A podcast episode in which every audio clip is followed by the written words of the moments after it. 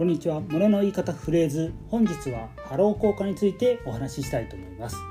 ハロー効果とは人間が物事の評価を決定するときその評価がある特徴によって大きく変化してしまう現象を言います。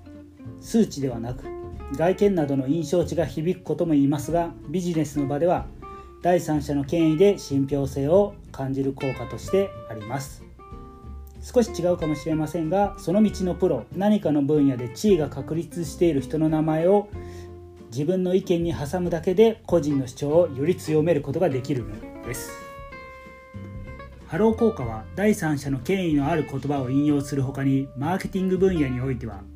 企業や製品の評価その他のイメージに影響す影響を与える場合に使われることがあります。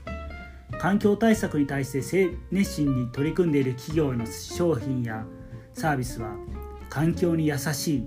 だったり仕事場の環境では